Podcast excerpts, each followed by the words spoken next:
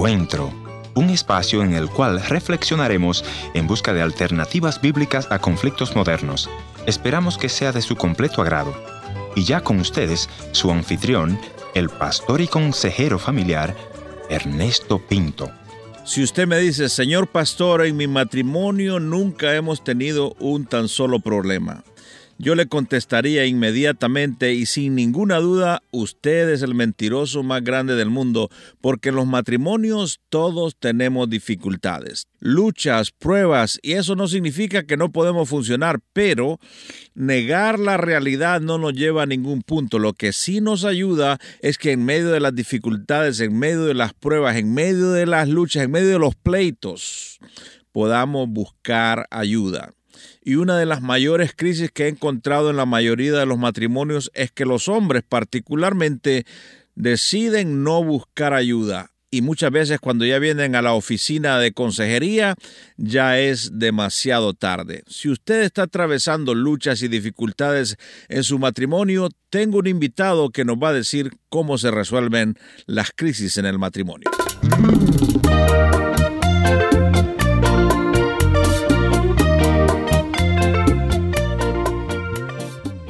Historias que cambian el corazón. Bienvenido al encuentro de hoy. Yo soy su amigo Ernesto Pinto, animándole a que llame a sus parientes, a sus amigos y que le diga que ya encuentro está en el aire.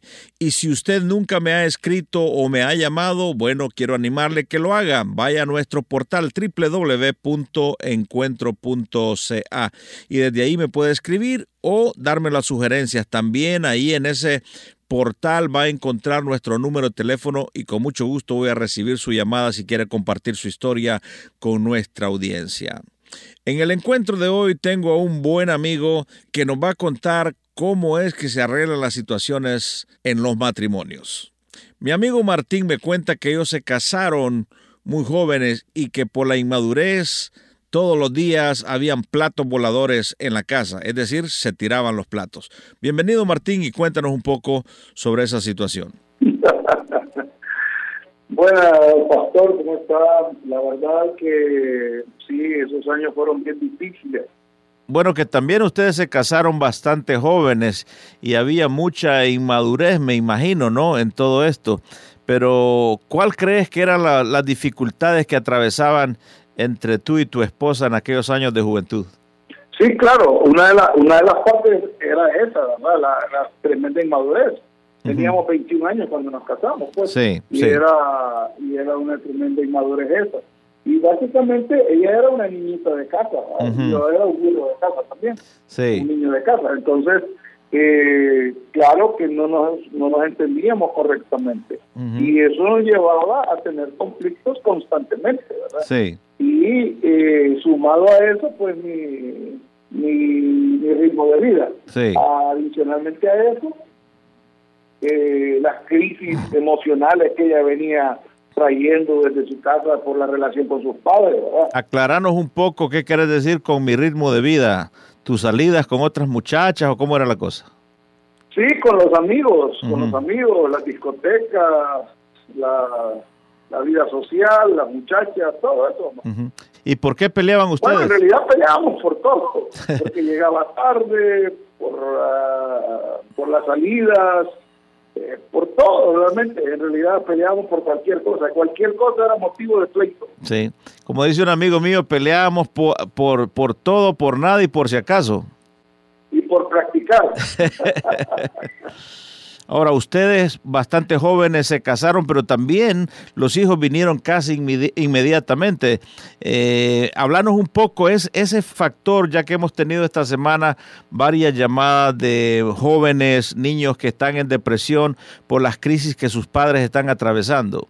Bueno, uno de los problemas es que cuando habían discusiones, pues obviamente los testigos eran ellos. Los hijos. Los testigos presenciales sí, nuestros hijos. y, llegó al, punto que uno de nuestros hijos, el mayor, debido a, a la pleito, a las contiendas, eh, creo que en una ocasión le comentaba a usted que la casa parecía la guerra de la galaxia, ¿verdad?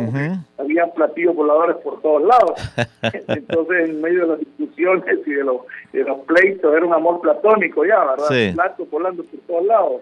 Entonces, este, ellos, ellos eran testigos de eso, miraban esas, esas situaciones. Fuera del aire me decías que este tu hijo entró en depresión por todos estos pleitos. Contanos. Claro, entonces eh, imagínese, cuando él nació, un niño bien recibido, amado, era un niño que se había deseado. Eh, hasta, hasta recuerdo que aunque no éramos cristianos en ese momento, le pedimos especificaciones a Dios. Y de pronto sus padres están discutiendo, peleando, riñendo, por, a veces por tonteras, a veces por cosas que no tienen ni sentido. Sí. Y, y, y empieza a rebotar una palabra, ¿verdad? En medio de las discusiones, dame el divorcio, me quiero divorciar.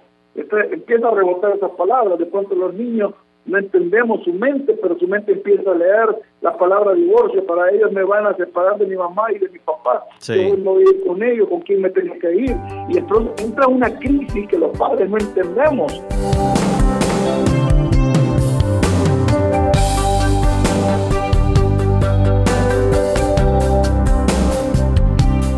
Gracias por continuar en la sintonía de este su programa Encuentro. Muy agradecido con todos aquellos que nos han llamado o nos han escrito. Si usted no lo ha hecho, vaya por favor a nuestro portal www.encuentro.ca. Ahí está toda nuestra información. Desde ahí puede escribirme o llamarme. En esta oportunidad estoy conversando con mi buen amigo Martín, quien me dice que por los pleitos, las dificultades que atravesaba en su matrimonio, uno de sus hijos había caído en depresión. Y mis amigos, muchas veces pensamos que los pleitos del matrimonio son de adultos, pero definitivamente afectamos las emociones, la psiquis de nuestros hijos. Continuemos nuestra conversación con nuestro amigo Martín. ¿Cómo te diste cuenta que tu hijo estaba cayendo en depresión? Me doy cuenta porque, bueno, nosotros nos vamos a trabajar por las mañanas y regresábamos al mediodía a almorzar y luego eh, a, la tarde pues eh, regresábamos del trabajo. Entonces la empleada que cuidaba al niño nos dijo que había un problema con él, que él solo se levantaba a comer y luego se iba a dormir, teniendo carritos, teniendo juguetes, eh, teniendo muchos artículos para entretenerse. No es normal que un niño de cinco años haga eso, ¿no? Así es, y entonces empezó a, a presentar una palidez en su rostro y una tristeza. Y luego el hecho de que ella nos dice que, que el niño en lugar de levantarse a jugar él lo que hacía era comer y dormir comer y dormir. Hmm. entonces lo llevamos donde el, pediatra que había sido también quien quien, quien lo había recibido cuando él nació. Sí. y el pediatra lo vio y el pediatra le mandó a hacer exámenes de sangre una cantidad de exámenes de laboratorio y luego fuimos a su consultorio con los resultados y él nos dijo, mire, este niño eh, está perfecto, clínicamente está sano, no tiene ningún problema. Y el médico ya nos conocíamos, éramos amigos con el médico. Y él me dice, yo creo que este niño está viendo algo en la casa de ustedes que les está produciendo a él una crisis de depresión. Hmm, y entonces yo le dije, ah, pues le voy a cancelar el televisor, obviando la, la pregunta. Obviando la realidad.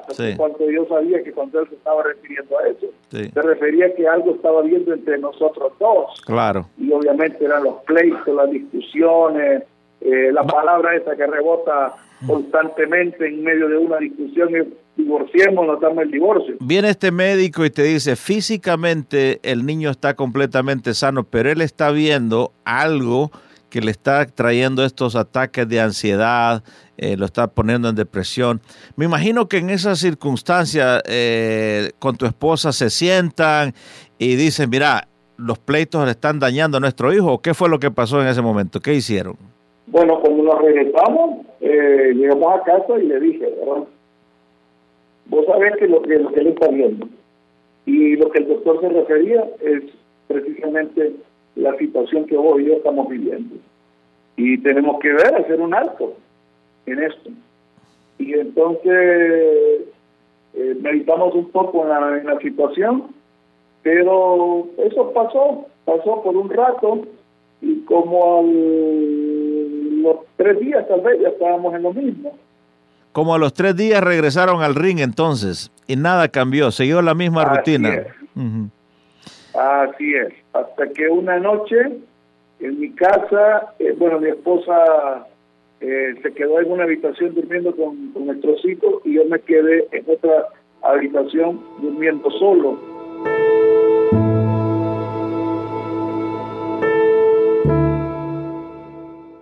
Una noche yo tuve mi encuentro con Jesús en, mi casa, en mi habitación. Contanos cómo fue eso. Eh, bueno, yo venía de, de, terminé mi trabajo durante el día y ahí me fui con unos amigos a tomarnos unos tragos y de pronto cuando regresé a mi habitación, bueno, eh, mi habitación estaba vacía, mi esposa en la habitación con, los niños, y pues ya teníamos un tiempo de estar separados, aunque vivíamos en la misma casa, por eh, varias crisis, luego económicas, de relación.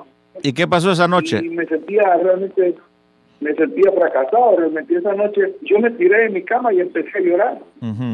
Empecé a llorar, empecé a llorar con un llanto así desesperado por todo lo que yo estaba viviendo, porque no había manera que, yo pudiera resolverlo humanamente. Sí. Y empecé a llorar y le dije, Señor, le doy aunque yo estoy, a mí nadie puede sacarme. Y entonces eh, yo escuché que Dios me habló y me dijo, Martín, Martín, Martín, lejos de mí nada vas a poder hacer. Hmm. Y entonces yo comencé a llorar aún más, pero ya un llanto distinto. Mm. Ya era un llanto de respuesta, que había encontrado la respuesta a mis problemas. ¿Sentías que Dios había descendido en ese momento a tu realidad y que estaba trayendo paz a tu corazón? Así es. Así es, en ese momento pude escuchar con claridad la voz de Dios que me habló y me dijo, me habló por mi nombre y me dijo, Martín, Martín, Martín, alejado de mí, nada vas a poder hacer. Inmediatamente sentí la paz de Dios.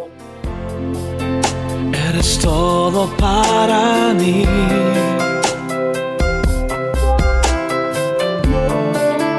Corazón lo sabe bien. Eres todo para mí Jesús, tu amor sin igual.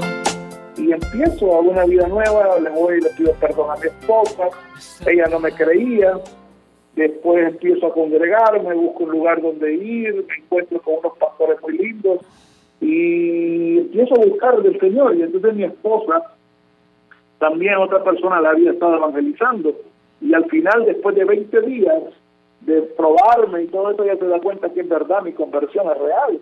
Y entonces ahí ella también pide perdón al Señor, se convierte al Señor. Y justamente ese día fue como cuando usted entra a una habitación que está oscura y enciende el interruptor y se enciende la luz. Hmm. Mi hijo al día siguiente comenzó a saltar, a brincar, a jugar con los carritos, se fue la depresión, el niño se despertó, se levantó y comenzó a interaccionar con otros niños, con nosotros, y fue totalmente distinto un milagro. Cuando llega Jesús suceden este tipo de milagros. Y esa ha sido la predicación todos estos años en este programa Encuentro. Permite que Jesús venga al centro de tu matrimonio, al centro de tus problemas y seguro que Él va a hacer un milagro en tu matrimonio. Quiero agradecerte por venir al encuentro de hoy, Martín. Ha sido un verdadero gozo compartir. Gracias, pastor, y ya sabes que estamos para servir.